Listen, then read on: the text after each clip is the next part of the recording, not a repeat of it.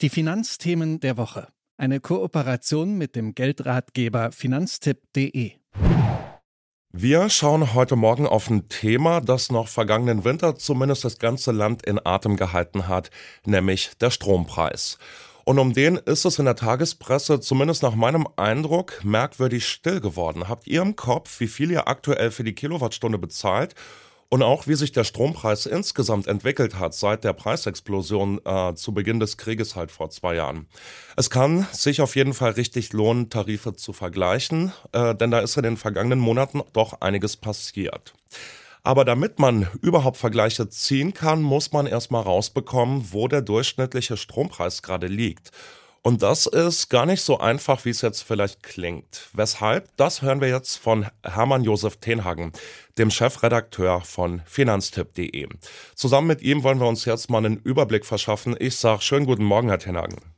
Guten Morgen, hallo. Moin, moin. Herr Tenhagen, im aktuellen Newsletter von Finanztipp berichten Sie und die Kollegen davon, dass der tatsächliche Strompreis meist höher ist als der, den zum Beispiel Vergleichsportale anzeigen. Warum ist denn das so? Naja, das sind zwei Dinge, die bei den Vergleichsportalen passieren. Also bei, den, bei denen, die erstmal günstig scheinen, äh, sind häufig Boni dabei. Das heißt, ich habe einen Preis, den ich eigentlich bezahlen muss und dann gibt es von diesem neuen Anbieter einen Bonus. Und das senkt den Preis dann fürs erste Jahr und das wird dann auch so angegeben, sodass der Kunde sieht, okay, das ist im ersten Jahr, das ist jetzt erstmal preiswert und dann gehe ich dahin. Was man dabei beachten muss, also erstens ähm, ist die Frage, wann der Bonus ausgezahlt wird, ob ich den extra einfordern muss. Und zweitens, wenn nach dem ersten Jahr zum Beispiel der Bonus wegfällt, äh, dann kriegt man nicht mal mehr eine Mitteilung, weil ein Wegfall eines Bonus ist äh, keine Preiserhöhung und im zweiten Jahr kann es dann deutlich teurer sein. Was dann immer, immer noch heißt, also wenn ich Bonus-Hopping machen mag und wenn ich da Zeit für habe und mich ordentlich drum kümmere, kann man das machen. Aber man muss so ein paar Sachen beachten.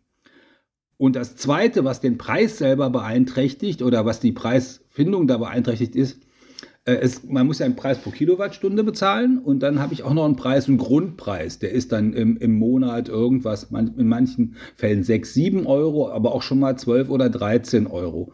Und bei manchen von den Portalen wird da auf, dem, ähm, auf den Gesamtpreis umgelegt und dann wird so getan, als ob die Kilowattstunde äh, preiswerter ist. Und die gehen dann immer davon aus, dass man ganz viele Kilowattstunden verbraucht weil dann verteilt sich, dann verdünnt sich dieser Grundpreis, den man ja auch zahlen muss, auf ganz viele Kilowattstunden. Und wenn man weniger braucht, also wenn man zum Beispiel nur 1000 Kilowattstunden braucht, dann macht dieser Grundpreis einen erheblichen Teil meiner Rechnung aus. Ja, das sind ja schon mal einige Faktoren, die man da im Auge haben muss. Sie haben von, also Sie und Ihre Kollegen von Finanztipp haben ja auch ein Strompreisbarometer aufgelegt und haben sich das mal genauer angeschaut. Ähm, was machen Sie denn anders in der Berechnung, sodass man dann tatsächlich den echten Strompreis bekommt?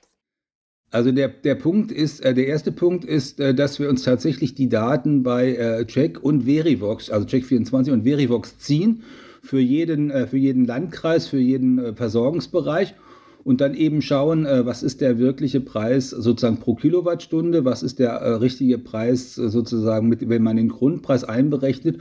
Und dann filtern wir auch noch die schwarzen Schafe raus. Das heißt also ähm, Anbieter, die Ärger mit Verbraucherzentralen haben, mit der Bundesnetzagentur sich streiten oder vor Gerichten sich streiten wegen äh, Verbraucherfragen. Die listen wir alle aus und dann hat man auf die Art und Weise sozusagen den äh, günstigen Preis ohne äh, irgendwelche Fußangeln, die da dran sind. Und das ist dann auch der günstige Preis, der nicht, nicht vom Bonus beeinträchtigt wird, sodass man nicht einen Preis, also einen Anbieter aussucht, der mit dem Bonus günstig ist, aber im nächsten Jahr deutlich teurer wäre.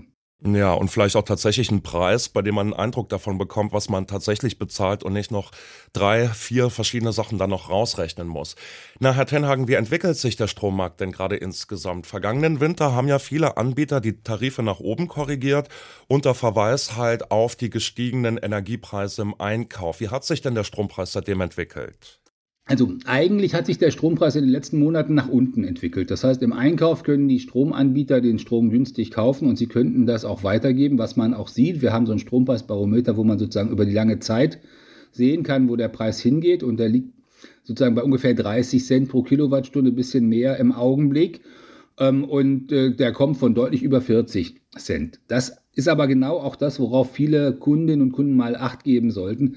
Wenn man zum Beispiel noch in der Grundversorgung ist, dann werden da im Schnitt 44, 45 Cent aufgerufen. Das heißt, man zahlt im Grunde äh, 50 Prozent mehr äh, für den Strom, als man müsste. Und das ist ja bei so einer Stromrechnung schnell 3, 4, 500 Euro, äh, die man dann im Jahr mehr bezahlt.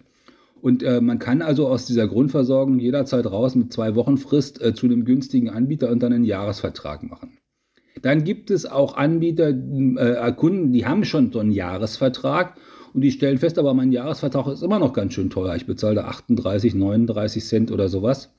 Und denen kann man sagen, du kannst jetzt raus aus diesem Vertrag und kannst tatsächlich einen günstigeren abschließen, auch für in sechs Monaten in Zukunft. Also wenn der Jahresvertrag noch bis äh, Juli läuft, dann kannst du durchaus jetzt schon für ab August einen günstigeren Tarif buchen. Sollte sich dein Anbieter wegen irgendwelcher ähm, sozusagen anderen Geschichten, obwohl er eine Preisgarantie ausgesprochen hat, den Preis verändern, dann hast du sowieso immer ein Sonderkündigungsrecht. Also, und das gilt sogar, wenn der den Preis senkt. Also wenn der zum Beispiel sagt, also ein bisschen billiger geht schon und wir gehen jetzt von 38 auf 36 Cent. Und du kannst aber dann sehen, dass du auch den Strom für 29 kaufen könntest bei dir im äh, Landkreis oder in der Gemeinde. Dann könnt, kannst du eben äh, die, äh, die Preissenkung für ein Sonderkündigungsrecht nutzen und dann tatsächlich zu dem Anbieter mit 29 Cent gehen. Und dann hast du erstmal fürs, fürs Jahr Ruhe und hast deinen günstigen Strom eingekauft und wie gesagt einige hundert Euro gespart.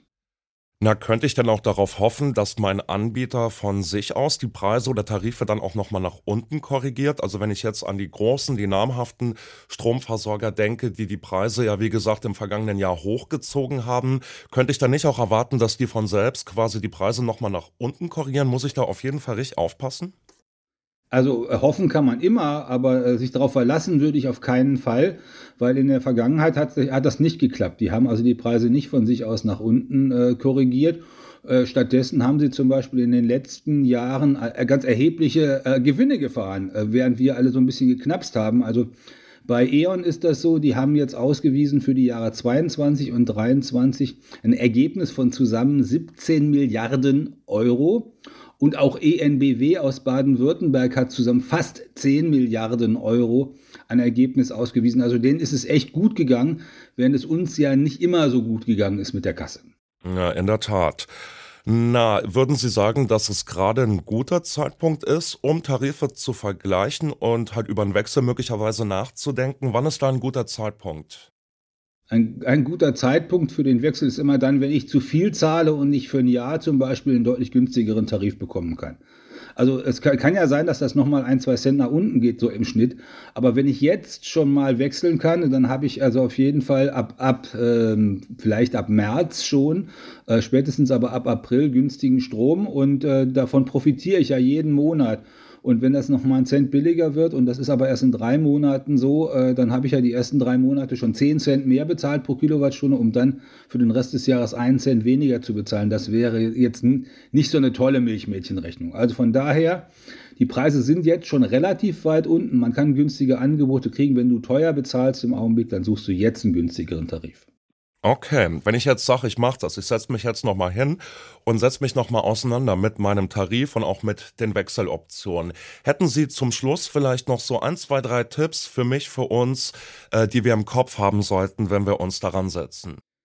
Ja, das erste, also deswegen haben wir das, äh, haben wir das bei Finanztipp mit dem Rechner ja so gemacht. Du gehst auf jeden Fall auf, auf solche Rechner drauf und bei uns ist es dann ganz einfach, weil du dann nichts weiter mehr beachten musst, musst nur deine Kilowattstunden ungefähr fürs letzte Jahr wissen äh, und dann gibst du die ein und dann kannst du sehen, äh, was du dann äh, bezahlen müsstest übers Jahr ähm, und was, du weißt ja, was du bisher bezahlen musst, mindestens von deinen Abschlägen wenn du zu den äh, zu Check oder Verivox oder zu solchen Portalen gehst, dann musst du halt einfach ein paar Sachen mehr beachten, darauf achten, dass du sozusagen nicht ähm, ähm, die Boni äh, übersiehst. Also wenn du den Bonus mitnehmen willst, völlig in Ordnung, aber dann musst du eben aufpassen, dass du äh, im, sozusagen dir einen Wecker setzt und rechtzeitig im Zweifel wieder kündigst für das Jahr drauf und dass du auch nicht äh, übersiehst, äh, was du an Grundgebühr bezahlen musst. Überhaupt ist es so, wenn man jetzt sehr wenig Strom braucht, also wenn man als Single-Haushalt zum Beispiel nur 1000 oder 800 Kilowattstunden braucht, dann sollte man gucken, dass die Grundgebühr nicht so hoch ist, weil die schlägt natürlich dann besonders durch.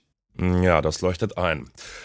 Ihr habt es gerade gehört, wenn ihr zum Beispiel einen Strompreis finden wollt, der bereinigt ist von Tarif, äh, von Tarifboni, Wechselboni, ähnlichem, dann zum Beispiel auf finanztipp.de, da haben die Kollegen und Kolleginnen von Hermann Josef Tenhagen ein solches bereinigtes Preisbarometer ähm, im Angebot. Dann sage ich an der Stelle vielen Dank für die Hinweise und für die Tipps, Herr Tenhagen. Und wir bleiben auch am Thema Strompreis sowie an den anderen Verbraucherdrehen hier am Montagmorgen dran. Vielen Dank, Herr Tenhagen, und schönen Start in die Woche Ihnen. Danke und euch auch. Tschüss. Die Finanzthemen der Woche. Eine Kooperation mit dem Geldratgeber finanztipp.de